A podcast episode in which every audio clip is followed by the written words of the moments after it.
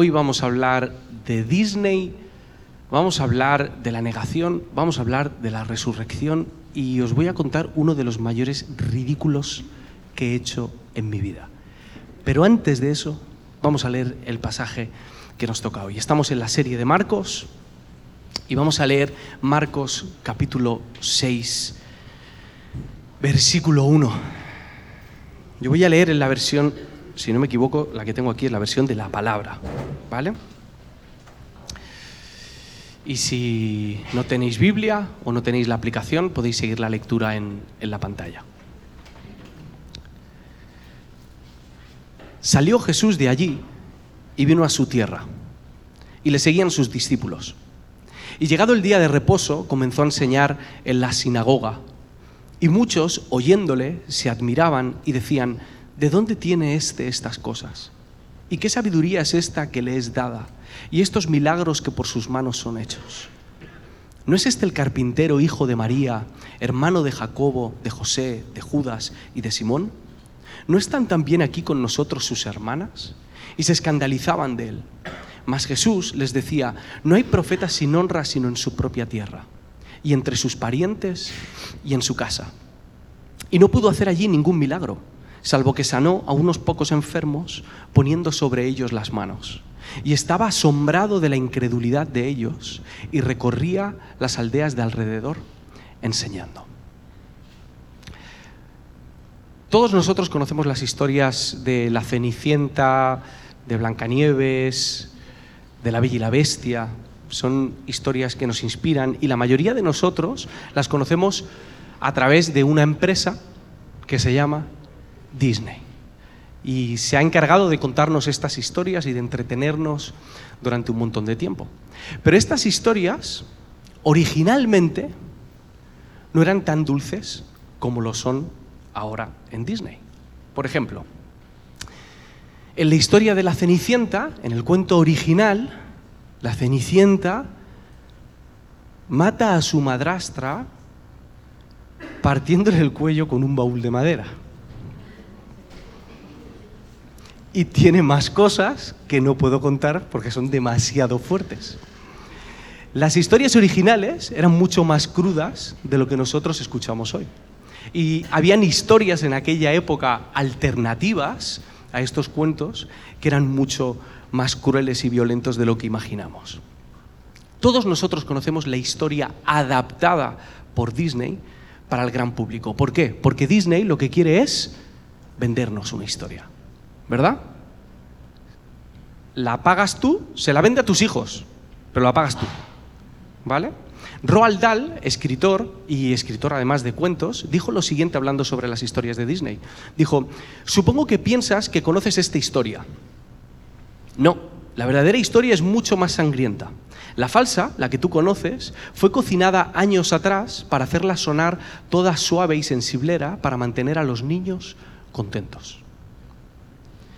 Muchas personas se empeñan en meter a la Biblia y especialmente al relato de los evangelios en esta lista de historias hechas para vender algo, para convencerte de algo, para hacer que te cambies de religión o para tenerte controlado o para venderte una ideología, para dárselo a niños intelectuales, entre comillas, que no saben diferenciar entre lo que está bien y está mal, y así poder convencerles de algo. Pero al leer el Evangelio de Marcos, nos damos cuenta de que Marcos habla con mucha transparencia y te cuenta con muchísima pasión y con mucha honestidad cómo era el poder de Jesús, cómo eran sus milagros, cómo liberaban sus palabras, la profundidad de sus parábolas, lo que significaba para una persona encontrarse con Jesús pero también contaba con mucha honestidad los aspectos más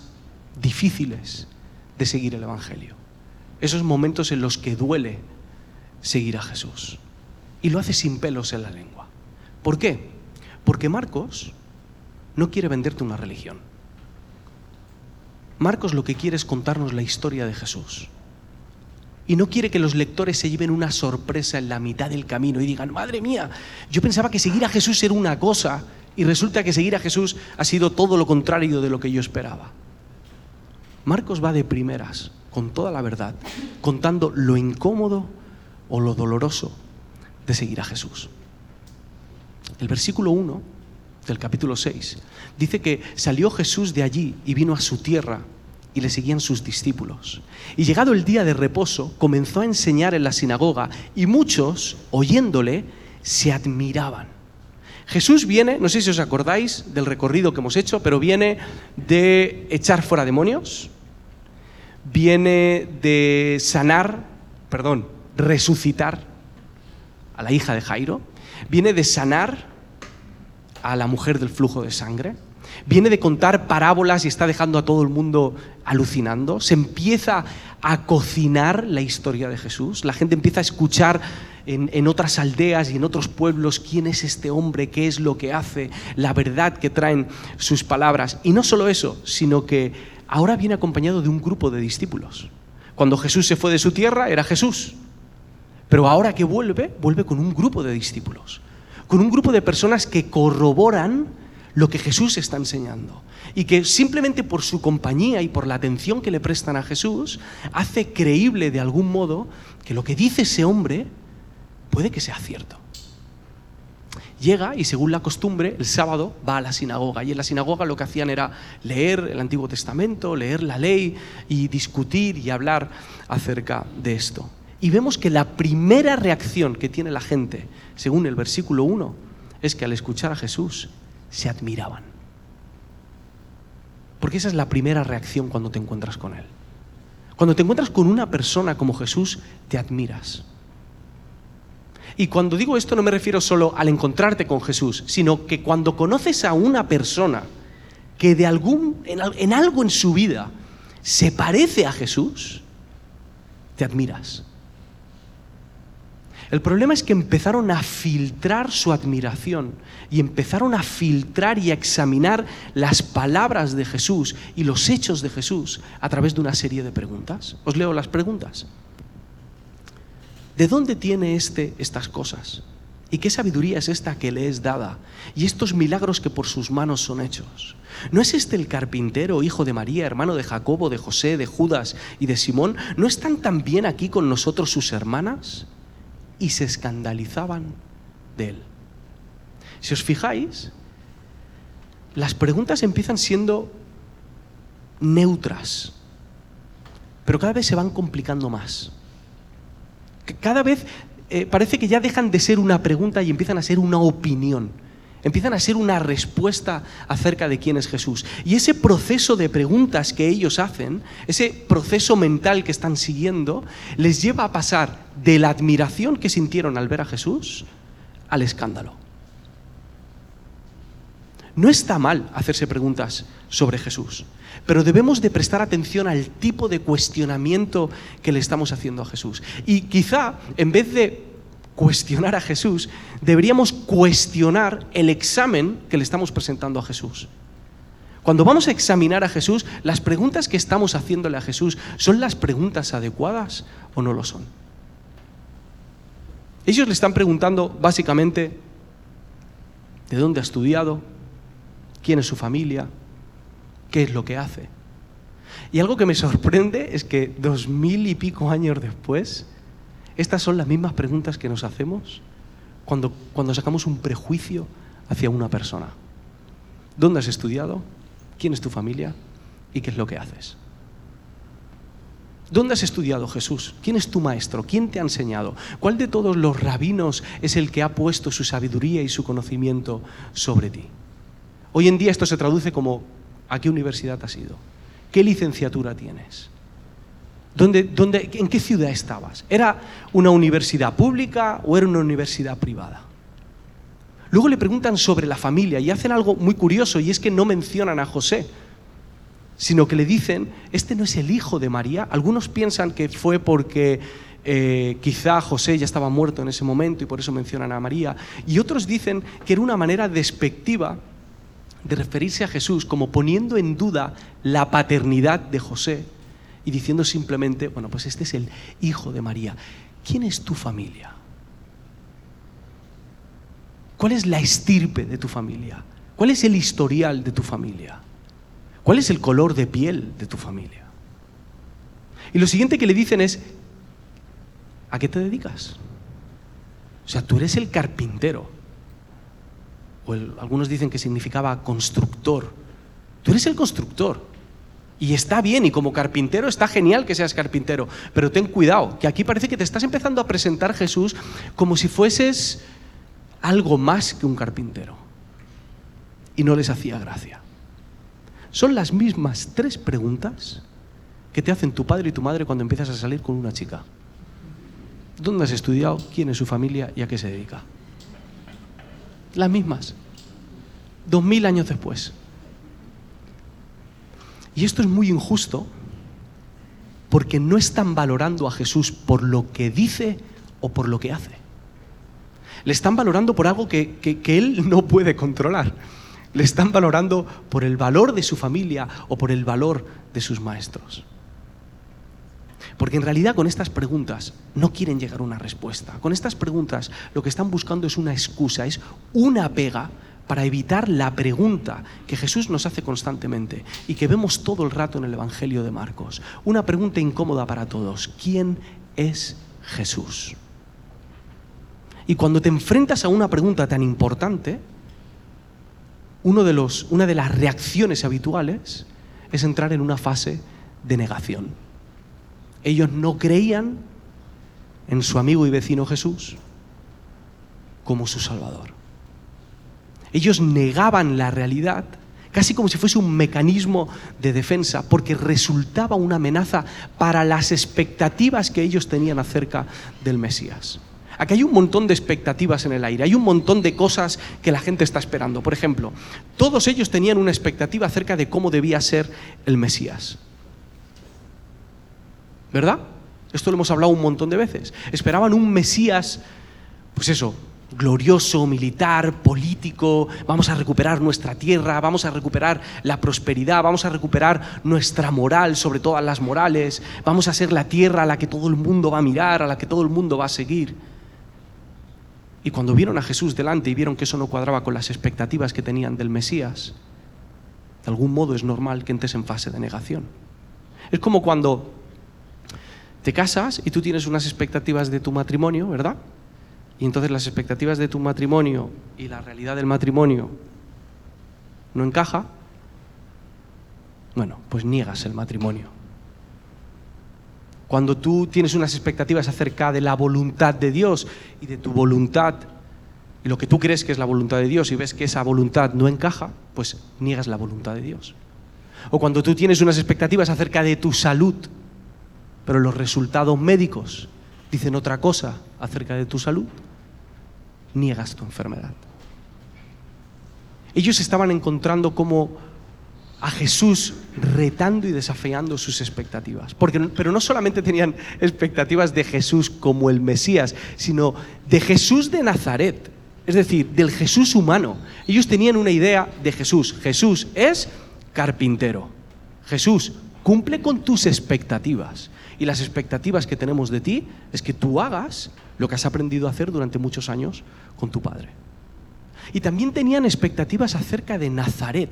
Y esto, esto es bastante triste. O sea, ellos no creían que de Nazaret pudiese salir alguien de la talla, de la santidad, del poder, de la sabiduría de Jesús. Ellos habían creído esto acerca de ellos. Hay un momento que seguro que algunos recordáis en el primer capítulo de Juan en el que Felipe se encuentra con Natanael y le dice, hemos encontrado a aquella persona de la que habla Moisés en las escrituras. Dice, es el hijo de José, es Jesús de Nazaret. ¿Y qué le responde Natanael? ¿Acaso puede salir algo bueno de Nazaret? Porque las expectativas que habían sobre su propia tierra eran la de alguien de clase media baja o baja, muy baja y ahí se tenía que quedar. Tenían expectativas sobre el Mesías, sobre Jesús y sobre Nazaret. Y ninguna de esas imágenes que ellos tenían en su cabeza encajaban con las imágenes reales del Jesús que tenían delante. Año 2004, 2005. Yo estaba saliendo con Bonnie en esa época. Y Bonnie vivía aquí en Orriols, muy buen barrio. Richard. vivía en Orriols y, un día fuimos a visitar a sus padres que vivían en el Cabañal. Entonces fuimos a pasar el día con ellos y supongo que Vicente haría una de sus paellas y nos quedamos todo el día paseando por la playa. Llega la noche, se nos hace muy tarde y tenemos que coger el tranvía por el Cabañal y es el último tranvía que sale. Y si no, tengo que volver a mi casa caminando. Así que vamos corriendo a, coger el tranvía y esto os lo prometo, esto va en serio, simplemente para una cosa que hago bien la voy a decir. Nunca en mi vida me he colado en el tranvía, ¿vale? Nunca en mi vida me he colado en el tranvía. Para mí colarse en el tranvía es como delito máximo, ¿vale? Ese soy yo, mi legalismo, dirás. Pero bueno, la cuestión es que nunca me he colado. Y ese día llegué, y como otras veces me había tocado, eh, yo digo, no quiero perder el tranvía, el tranvía estaba con las puertas abiertas, empieza a sonar el pipi, pipi, yo voy corriendo, me meto y digo, cuando llegue a mi parada, lo pago. Lo había hecho así un montón de veces. Entonces entramos, Bonnie y yo, a la parada al, al tranvía. Buah, menos mal que hemos entrado tal. Y, estamos esperando que arranque y de repente entra un señor tambaleándose, con el pelo largo, camisa por... O sea, físicamente hecho polvo, y me dice, ¿tú por qué no has pagado? Porque no quiero perder el tranvía, le digo, ya cuando llegue, Llego a mi parada y lo pago. Y dice, sí, hombre, lo vas a pagar. Digo, claro, cuando llegue a mi parada lo voy a pagar porque lo he hecho un montón de veces. Tienes que salir y pagar. Que no, que, que, no quiero perder el tranvía, no quiero salir, pagar y que el tranvía se vaya. Eh, no, no, que tienes que pagar. Claro, yo estaba diciendo, no en mi cabeza, físicamente yo estaba diciendo, ¿qué me vas a decir tú a mí de que yo pague? Os recuerdo, año 2004-2005, en el Cabañal. El cabañal no es lo que es ahora, ¿vale? En aquella época, pues, había bastantes yonkis y, y, entonces yo pensaba, en ese momento, yo pensaba que me había tocado el drogadicto más correcto de toda Valencia. Un drogadicto que se ocupaba de que todo el mundo pagase su, su ticket en el, en el tranvía. Yo me enciendo, a mí este hombre que me va a decir que yo pague el... Hasta que llega un momento que el hombre me queda así mirando fijo y me dice, hasta que no pagues, no arranco. Se mueve el pelo y veo su chapita aquí de conductor con su nombre. Salí y pagué. Y entré al tranvía. Esto es lo que pasa cuando con nosotros no encajan las expectativas. Cuando nosotros tenemos la imagen de alguien o la imagen de algo, pero la realidad no cuadra con la imagen que nosotros tenemos. Y entras en fase de negación. No, no, tú no puedes ser el conductor. ¿Qué imagen tienes tú de Jesús? Hay otra pregunta igual de importante. ¿Quién ha pintado esa imagen que tú tienes de Jesús en la cabeza? ¿Quiénes son ¿O qué es aquello que ha dibujado a un Jesús en tu mente? Que ahora cuando te encuentras con el Jesús de Nazaret, entras en fase de negación. Y no encaja con lo que tú habías imaginado de Él. Algunos de nosotros la imagen que tenemos de Jesús la ha pintado eh, el catolicismo. O a lo mejor si vienes de Estados Unidos o de un país protestante, el protestantismo o el evangelicalismo. En, mi caso en particular, una de las imágenes que más me costó sacar de mí por, por la educación, eh, bueno, estar en un colegio, yo cuando iba al colegio todavía se rezaba en el colegio. Todavía había alguna imagen de Jesús y, y del rey en clase. Y yo recuerdo un Jesús, en aquel momento una imagen de Jesús oscura, triste, apagada.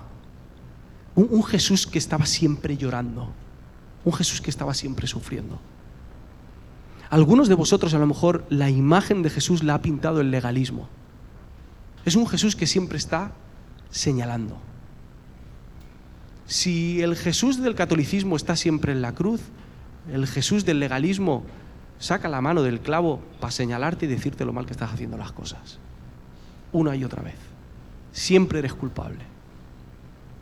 A algunos les ha pintado esa imagen de Jesús una especie de cristianismo barra horóscopo, en el que Jesús es como un talismán. Es, es algo que se mezcla con los refranes populares, con la medicina popular. Es como una cosita más que te ayuda a solucionar las cosas. Eh, además, solucionar las cosas cuando hay problemas. En ningún otro momento hay una relación con Jesús, sino simplemente cuando se complican. Es como si Jesús fuese, eh, no sé si os acordáis del coche fantástico, ¿no? Eh, el kit, te necesito, decía, o, o, Goku cuando llamaba a la nube supersónica. Es como es, ese momento en el que Jesús viene a rescatarte y te salva y se acabó. Y otros han tenido la influencia de un evangelio de segunda mano. Y, con esto me refiero a, ¿sabes cuando vas a comprar algo de segunda mano y, la persona en la web todo lo que pone es bueno de lo que está vendiendo? No tiene ni una pega. Lo que te está vendiendo de segunda mano no tiene ni una pega, es perfecto. Y tú dices, huele a chamusquina. Porque si fuese perfecto, esto no estaría en venta o ya lo habría vendido. Y hay muchas personas, y supongo que alguna vez yo habré caído en esto también, que hemos editado la Biblia y hemos cogido las partes que nos parecían más agradables y menos dolorosas para que la gente las escuche y las compre como si fuesen cuentos de Disney. En, esta, esta historia hay otra expectativa más hay otro grupo de personas que está esperando algo, que son los discípulos que acompañan a Jesús. ¿Vosotros cuál creéis que era la actitud con la que los discípulos estaban acompañando a Jesús al volver a su tierra después de todo lo que habían vivido? Los discípulos están aquí arriba. Están emocionados, están volviendo con aquella persona que ellos creen que es el Mesías. Y han visto cosas que les demuestran que este hombre es el Salvador del mundo. Y van a volver a su tierra y creen que cuando lleguen a su tierra va a triunfar. Pero se encuentran con que en vez de ir camino a un palacio para reinar, realmente estaban yendo de camino a la cruz. Se encuentran con el rechazo de la propia familia, de los propios amigos y vecinos de Jesús. ¿De dónde salen esas imágenes? Si Jesús siempre te dice lo que quieres oír, no es Jesús.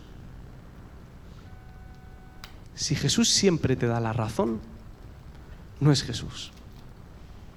Si Jesús siempre habla mal de los demás, no es Jesús. Si da la casualidad de que tus enemigos son justamente los enemigos de Jesús, no es Jesús.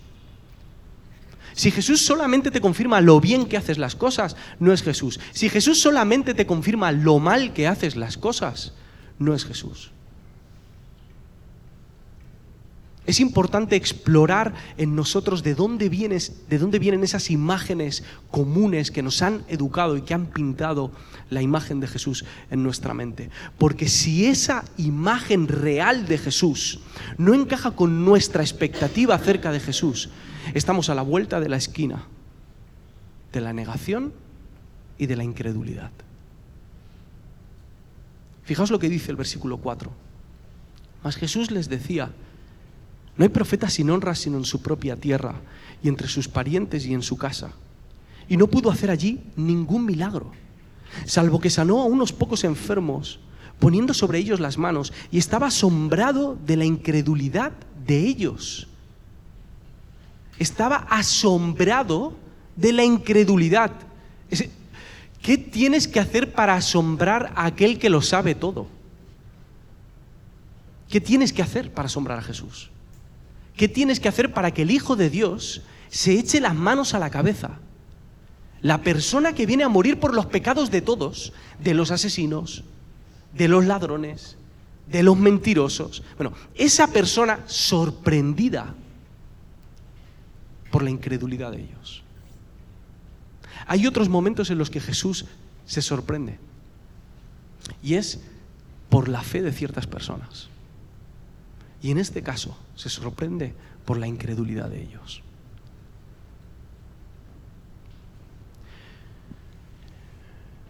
Que no se engañe el hecho de que, de que yo estoy aquí con el micrófono.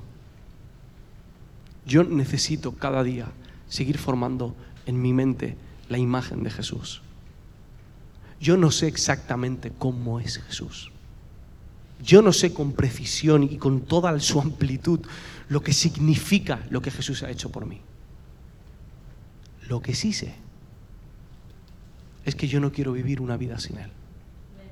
Yo no quiero vivir una vida sin que Jesús intervenga en ella. Yo no quiero vivir una vida en la que Jesús viene y por mi incredulidad se asombra y se va sin tocarme, sin sanarme, sin cambiar mi mente, sin reenfocar mi vida, sin mostrarme el camino, sin llamarme hijo, sin poner su mano sobre mí. Yo no quiero vivir una vida así. Si quieres vivir una vida llena de Jesús, tienes que dejar de cuestionarle a Él y dejar que Él te cuestione a ti. Y que cuestione las imágenes que sí o sí cada uno de nosotros tenemos en nuestra mente. Hoy es un día muy especial, es domingo de resurrección. Y una de las cosas que celebramos hoy es que Jesús rompió todos los paradigmas que teníamos sobre Él. Jesús rompió todas las imágenes que nosotros nos habíamos hecho en la cabeza acerca de Él. Y demostró que no servían para nada. Demostró que Jesús fue mucho más humano de lo que la gente pensaba. Tan humano que llegó a morir. Tan humano que lloró. Tan humano que sangró. Y demostró que era mucho más divino de lo que sus amigos, discípulos y seguidores creían que era. Ellos no sabían hasta dónde llegaba el amor de Jesús. Ellos pensaban que el amor de Jesús llegaba hasta el punto de sanar a una persona. O hasta el punto de decirle a una persona, hija mía. Pero el amor de Jesús llegó hasta el punto de morir por cada uno de nosotros.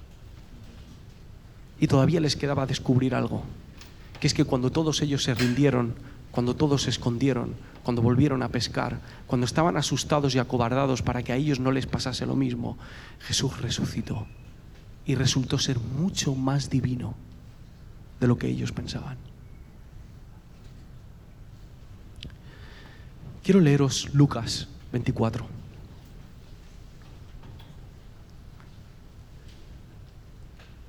os voy a pedir, porfa, que Estamos terminando, así que porfa que pongáis todo, toda vuestra atención a la hora de imaginar este texto. Lucas 24, versículo 1 dice, el primer día de la semana, al amanecer, las mujeres fueron al sepulcro con los perfumes que habían preparado. Al llegar se encontraron con que la piedra que cerraba el sepulcro había sido removida. Entraron, pero no encontraron el cuerpo de Jesús, el Señor. Estaban aún desconcertadas ante el caso cuando se les presentaron dos hombres vestidos con ropas resplandecientes, que, al ver cómo las mujeres se postraban rostro en tierra, llenas de miedo, les dijeron, ¿por qué buscáis entre los muertos al que está vivo? No está aquí, ha resucitado. Recordad que Él os habló de esto cuando aún estaba en Galilea. Ya os dijo entonces que el Hijo del Hombre tenía que ser entregado en manos de pecadores y que iban a crucificarlo, pero que resucitaría al tercer día. Ellas recordaron en efecto las palabras de Jesús y regresando del sepulcro llevaron la noticia a los once y a todos los demás. Así pues, fueron María Magdalena, Juana la madre de Santiago y las otras que estaban con ellas, quienes comunicaron a los apóstoles lo que había pasado. Pero a los apóstoles les pareció todo esto una locura y no las creyeron. Pedro, sin embargo, se decidió y echó a correr hacia el sepulcro. Al inclinarse a mirar, solo vio los lienzos, así que regresó a casa lleno de asombro por lo que había sucedido. Este texto comparte algunos de los puntos clave del que hemos leído en Marcos. comparte la incredulidad, comparte el asombro y comparte las expectativas. Estas mujeres iban al sepulcro. Estas mujeres estaban esperando a una persona muerta y se encontraron con el Dios vivo. Y cuando fueron a contar su historia, dice que los discípulos dijeron, esto es una locura, y no les creyeron. La resurrección de Jesús lo cambia todo. La resurrección de Jesús es aquello que hace que cuando tú has llegado a un límite en tu fe con Jesús, como hablábamos la semana pasada, recordar eso te pone en tu sitio y te dice, no sabes nada de mí. No sabes nada de mí. Y necesitas una eternidad para conocerme.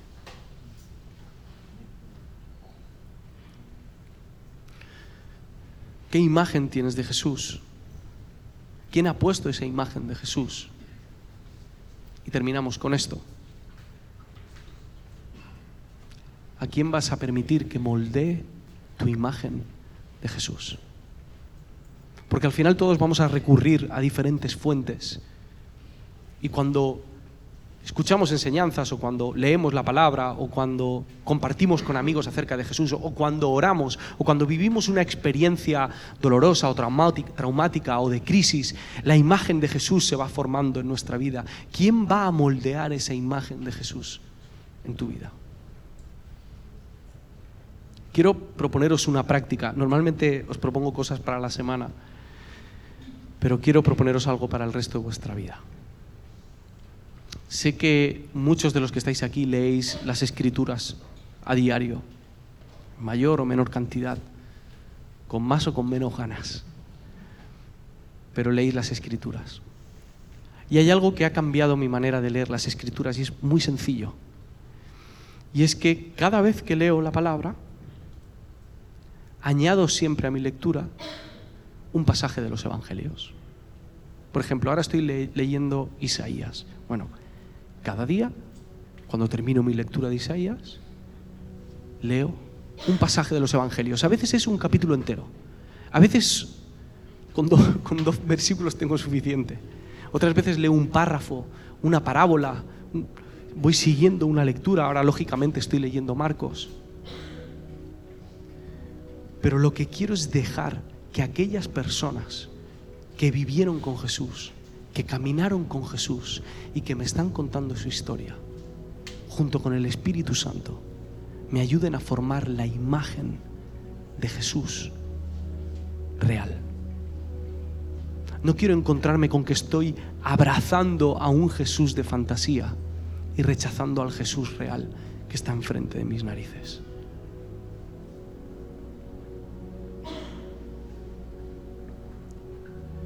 Eh, es un hábito que te va a quitar dos, tres, cinco, diez minutos, quitar, entre comillas, de tu tiempo. Y que creo que a medio y largo plazo puede hacer que nosotros nos encontremos con Jesús, con un Jesús real, con un Jesús de fe y que no nos veamos en la misma situación que estos hombres y mujeres que negaron a Jesús. Señor, Pedimos que seas tú el que se revela a nuestras vidas. Espíritu Santo, que nos recuerdes constantemente quién es Jesús, que nos hace